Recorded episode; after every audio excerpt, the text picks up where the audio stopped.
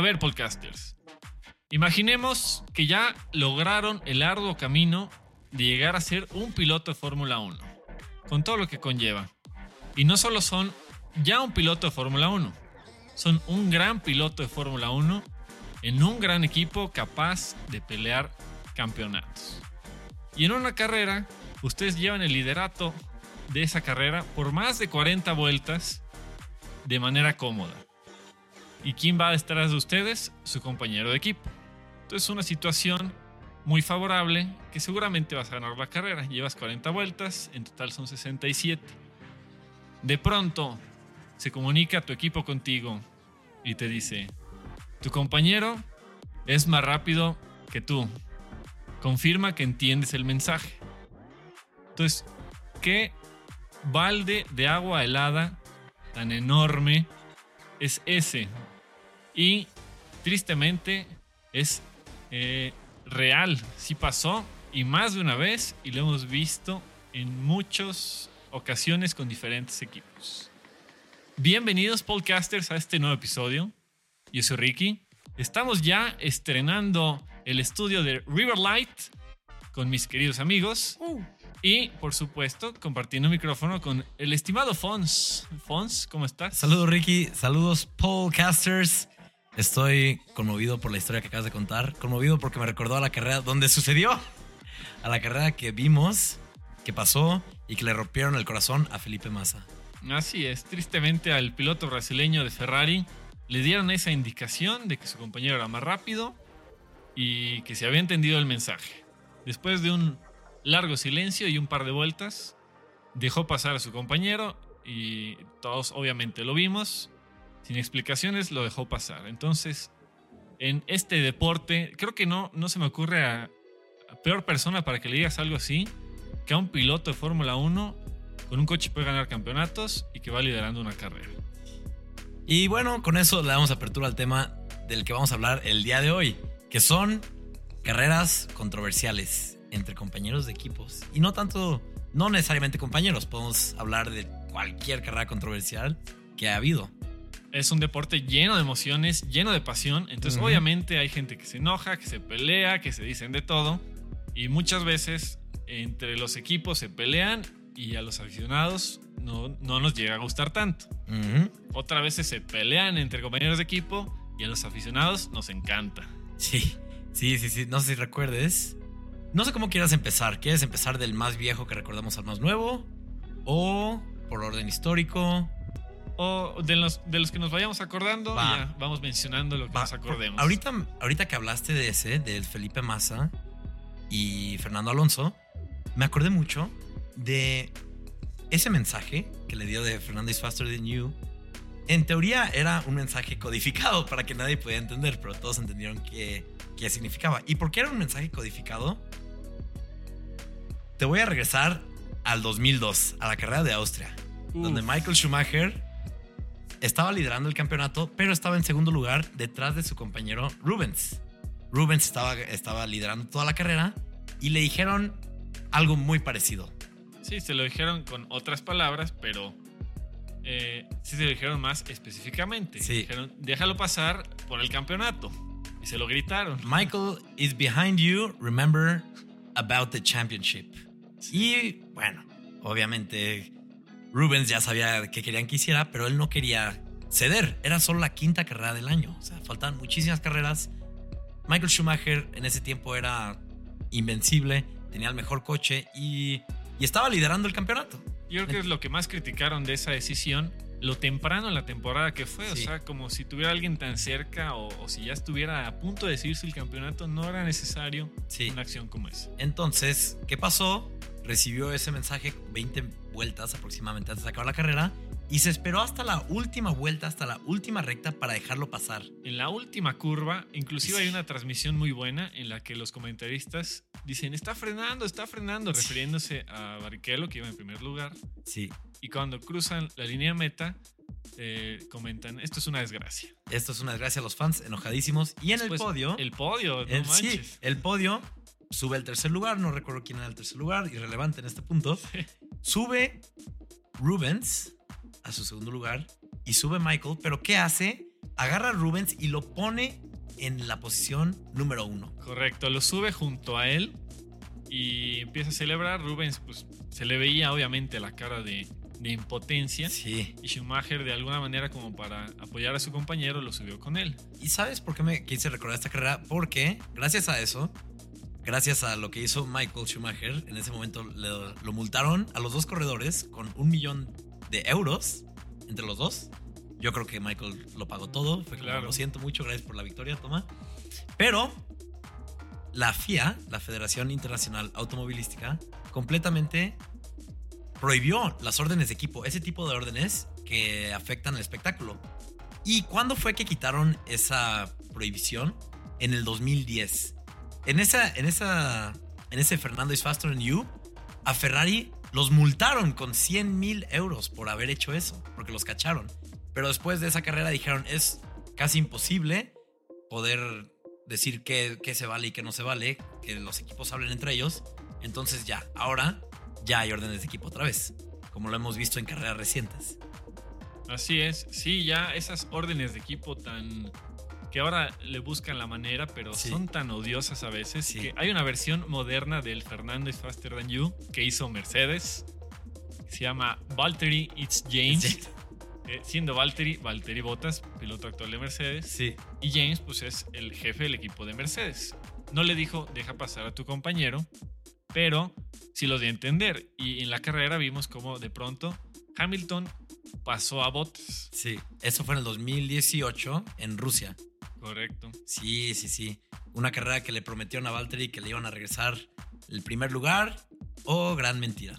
Sí, Quedó en segundo lugar. quedó todo en puro verbo. Entonces, del 2002 al 2010 estuvieron completamente prohibidas esas zonas de equipo. Después del 2010, 2011 en adelante, pues ya, ya hemos visto, hemos visto varias, varias, varias muy obvias y otras que siguen, siguen siendo código.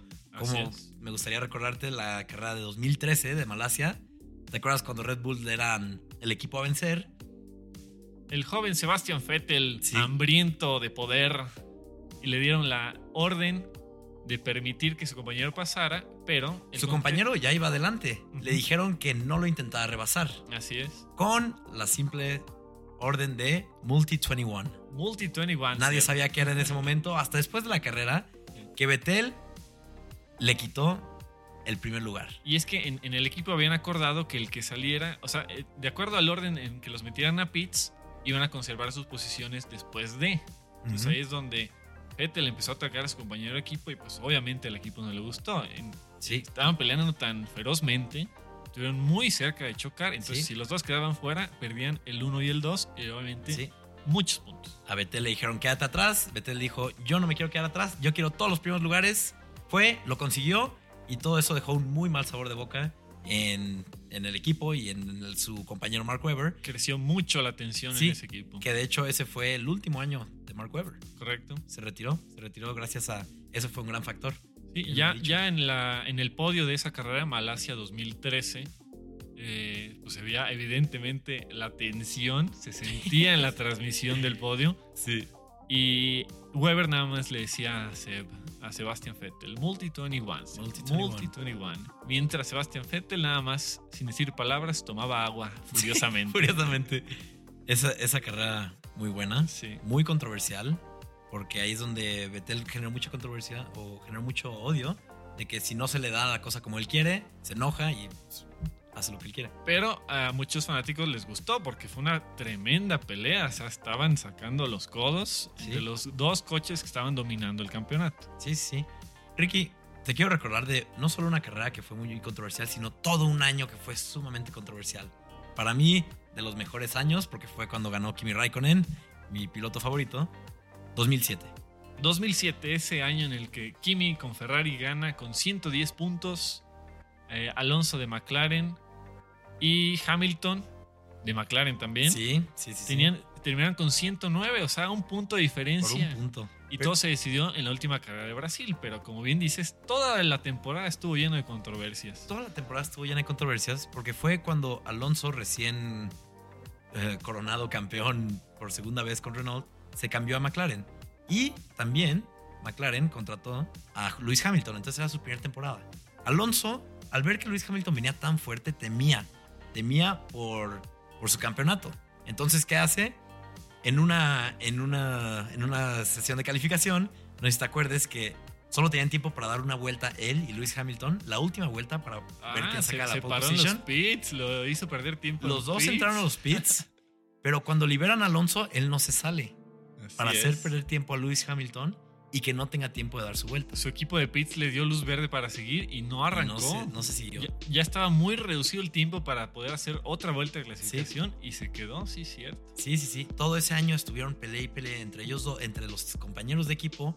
Alonso en un punto le pagó una era, una, era una cosa ridícula. Creo que era como un millón de euros a cada uno de sus integrantes de su, de su, de sus ingenieros para que le sean fieles, para que no compartieran información con los ingenieros de Hamilton. Al final, la, Federación Internacional Automovilística se dio cuenta de esto, les ordenó a los ingenieros regresar el dinero a Alonso y lo penalizaron a Alonso.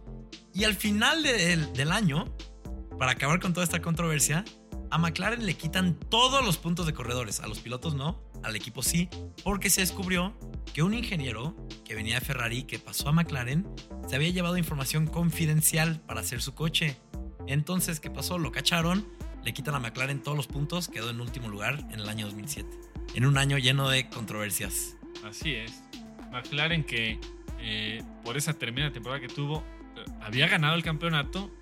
Al final dijeron, ¿sabes qué? No, tú hiciste trampa y vas para afuera. Sí, ¿sabes a quién más me acuerdo que le quitaron todo por una controversia? Michael Schumacher, ya hemos hablado de él y vamos a seguir hablando de él porque él hizo muchas cosas que pueden ser consideradas controversiales. Sí. De la que estoy pensando ahorita es la de 1997, año donde Jacques Villeneuve, el canadiense, fue campeón del mundo, pero no fue campeón del mundo, sí fue campeón del mundo, pero no sin sus roces con el con su contrincante principal Michael Schumacher.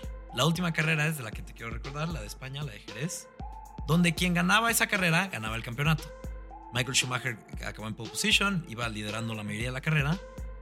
Y en las últimas 20 vueltas, Jack se le empieza, lo empieza a alcanzar. Y cuando ve una oportunidad, la toma, rebasa a Michael Schumacher. Y Michael, al ver que lo están rebasando, le intenta chocar. Así es. Con Muy poco éxito. descaradamente. Descaradamente, enfrente de todos, enfrente de las cámaras, le intenta chocar para descalificarlo.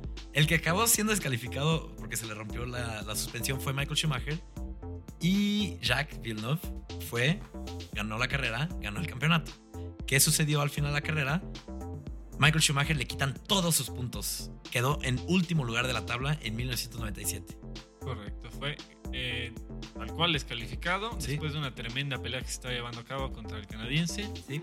Y es algo que eh, gente que no le cae tan bien Schumacher pone mucho como argumento. Sí, es que es un tramposo y no sé qué. es un tramposo, pero luego también otro, otro caso donde sucedió lo mismo, pero sí resultó a la manera de Michael Schumacher, fue en el 94, en la final en Australia, en Adelaida, que fue contra Damon Hill.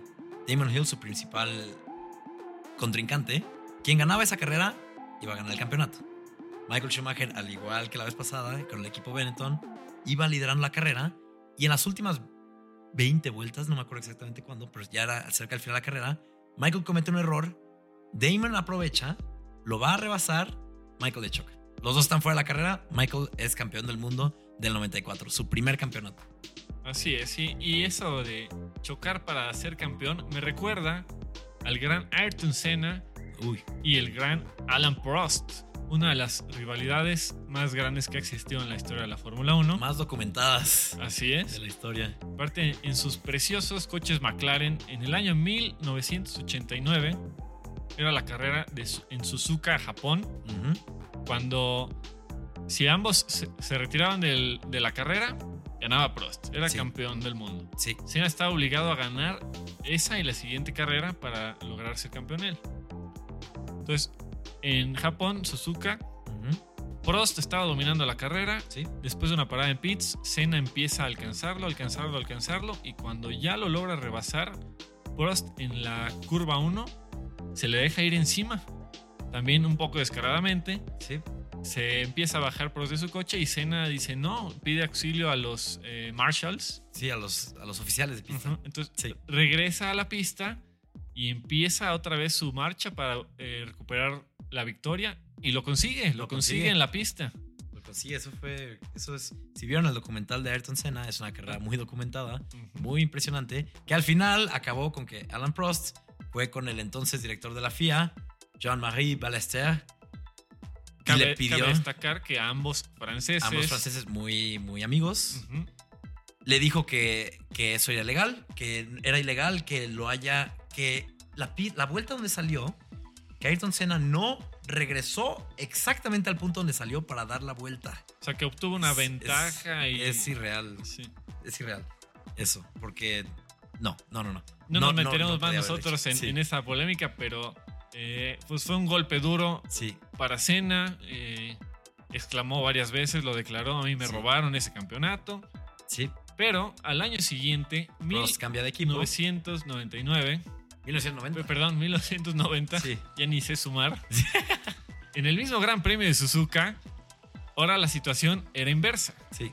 Si, los, si ninguno de los dos terminaba la carrera, el campeón iba a ser Senna. Ya no eran, ya no eran compañeros de equipo. Y eh, Senna obtiene la pole position. Prost obtiene la pole position. No, en, en esa ya fue Senna. Ah, ok, ok. Senna obtiene. En esa obtiene- Senna obtiene la pole position. Ajá. Arrancan y en la misma curva 1, los dos chocan, los dos quedan fuera de la carrera y Senna es campeón. Ahí dicen que fue eh, tal cual como su venganza. Pero pues ya, eso se queda a interpretación de cada uno de ustedes, queridos podcasters. Lo que él haya pensado en su cabeza, pues nunca lo sabremos. Pero sí, le dieron la victoria. En los dos casos les dieron la victoria. Así es. Entonces, muy controversial, pero pues a final de cuentas tiene emoción. Mientras sea emoción para nosotros los fanáticos, Ujú. a todo dar. Sí. Nosotros salimos ganando. Sí. ¿Quieres saber también una carrera donde no solo una persona fue la controversia, sino todo un equipo? Y cuando digo un equipo, es un equipo de llantas. Es la de Estados Unidos. Es Del Estados 2005. Unidos. Sí, no, esa es también una... eh, si tú ves un video, una repetición, no entiendes ni qué está pasando, porque Sí. cuando iban a arrancar la carrera, ves seis coches formados en la parrilla y, y distanciados Pero- entre sí. Para agregarle sal a la herida, la carrera iba a empezar normal con la vuelta de formación donde salen los 20 o en ese entonces eran 22 o 24 coches. Todos salen, pero justo al final de la vuelta de formación, ya cuando se van a alinear para salir, para arrancar, se meten todos los coches a los pits, menos 6. ¿Y cuáles 6 no se meten en ese entonces? Los 6 coches que tenían llantas Bridgestone. Y los otros 16 o 14, los que hayan sido, que tenían llantas Michelin, tuvieron que retirarse porque las llantas Michelin resulta que para la pista donde iban a correr Indianapolis, recordemos que es una pista normalmente hecha para IndyCar y NASCAR y que es un óvalo, no estaba, la especificación de la llanta no aguantaba las fuerzas G de las curvas del óvalo. Por lo tanto, la FIA dijo, estos coches no pueden correr y si corren, esto no es una carrera avalada por la FIA y no cuenta para la Fórmula 1, por lo tanto no va a haber dinero para nadie. ¿Qué hicieron? Retiraron los coches en la vuelta de formación. Así es. Hoy en día nada más está Pirelli como el que suministra los neumáticos. En ese entonces teníamos dos.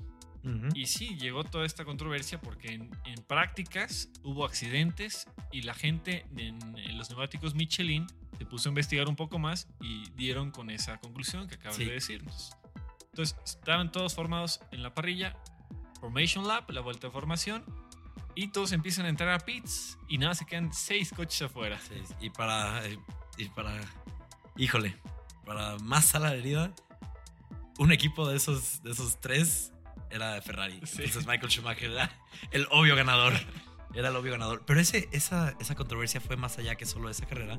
Porque Max Mosley, el entonces director de la Fórmula 1, amenazó. Amenazó diciendo: Esa carrera no se puede correr. Y los de Indianapolis, los organizadores, dijeron: Ok, en este punto hay que, hay que encontrar una forma para que los dos lleguemos a un término medio.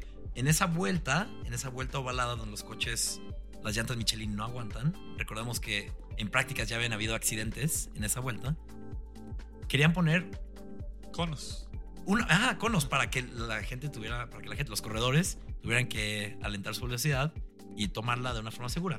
Y Max Mosley dijo, no, si, si ustedes hacen eso, yo voy a cancelar todas las carreras de Fórmula 1 en Norteamérica. Entonces, ¿qué pasó? Los organizadores de Indianapolis tomaron su propia venganza al completamente cancelar la celebración del podio y no le pasaron la bandera de cuadros cuando pasó Michael Schumacher. Mm. Sí, también cuando arrancan se escucha el abucheo de toda la gente que estaba ahí porque, o sea, vas a un evento de Fórmula 1 y de repente nada más ves que son seis coches los que compiten, pues obviamente Tú vas a estar un enojado. espectáculo, ¿no? tú esperas un espectáculo y al final te dan Michael Schumacher versus cinco coches. Ahí el que más le dieron en la torre fue el aficionado, pero sí, Sí. ves que arrancan y dices, ah, pues está Ferrari peleando con Ferrari. hubo, hubo, estuvo esa carrera en el 2005, corrió en el 2006 y 2006 fue el último año que se había corrido en Indianápolis. Y después de eso ya no quisieron regresar por el enojo de, de los fans. Creo que en Estados Unidos no regresaron hasta el 2013 en el el circuito de las Américas. circuito de las Américas en Texas. Sí, en Estados Unidos han batallado como para atraer esa... Esa audiencia. Sí, exactamente. Es una audiencia difícil. Y con que- cosas así, pues, ¿cómo lo van a lograr, no? Sí, sí, sí. Y hablando de Norteamérica, aquí en México, recuerdo mucho en el año 2016, Ujú. cuando Ferrari estaba peleando el campeonato. Una verdadera pelea por el campeonato. Sí. Bueno, eh, eh, en esa carrera en específico, Mercedes ya tenía el 1 y 2 asegurado. Entonces, la emoción que nos quedaba era el tercer lugar, que estaba entre Sebastian Vettel en su Ferrari y los dos Red Bull.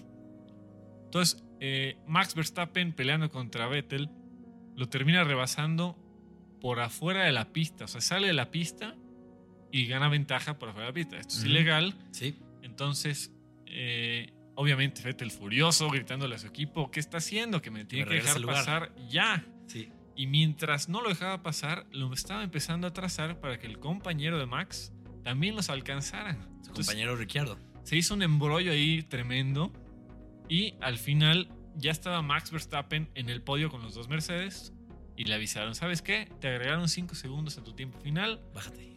bájate del podio. Adiós. Pero tampoco se lo dieron a Vettel, porque a Vettel también lo penalizaron porque por su enojo le echó el coche a Richardo. Entonces Sí. también ni tú te vas a subir al podio. Entonces llegó Richardo de Sí. quinto, que eh, cruzó la bandera cuadros en quinto y terminó en tercer lugar en su podio. Sí, eso me recuerda también a otra carrera donde Max Verstappen estuvo involucrado, donde la última vuelta de la carrera de Estados Unidos del 2017 rebasa a Kimi Raikkonen por el tercer lugar. La última vuelta, era ya, o sea, era por el todo. Pero ¿qué hace? Lo rebasa por un lugar que hay legal rebasar, un lugar donde era fuera de la pista. Entonces Max cruza la línea de meta, le dice en tercer lugar, él se va hacia el podio y en el cuarto donde están, antes del podio, en el cuarto donde toman agua y platican un poquito, ahí llegan los oficiales. Llega primero Kimi, Lleva de Kimi, hecho. y Llega se le Kimi queda viendo. al podio y sin decir nada, nomás se para. Max No- ya se la solía, ya sabía que... Max lo ve y nomás dice, "Ah, ¿otra vez? y, Sí, sí. y pues ni modo, Max, otra vez lo bajaron del podio después de una excelente carrera que dio, porque esa emoción de la pelea de Max Kimi fue terminar en esa carrera. Sí. Qué lástima que llegaran a esa conclusión, pero viendo las repeticiones, efectivamente las cuatro llantas salen de la pista Y eso es ilegal. y ahí está la regla. Sí, eso sí Pues- que es ilegal.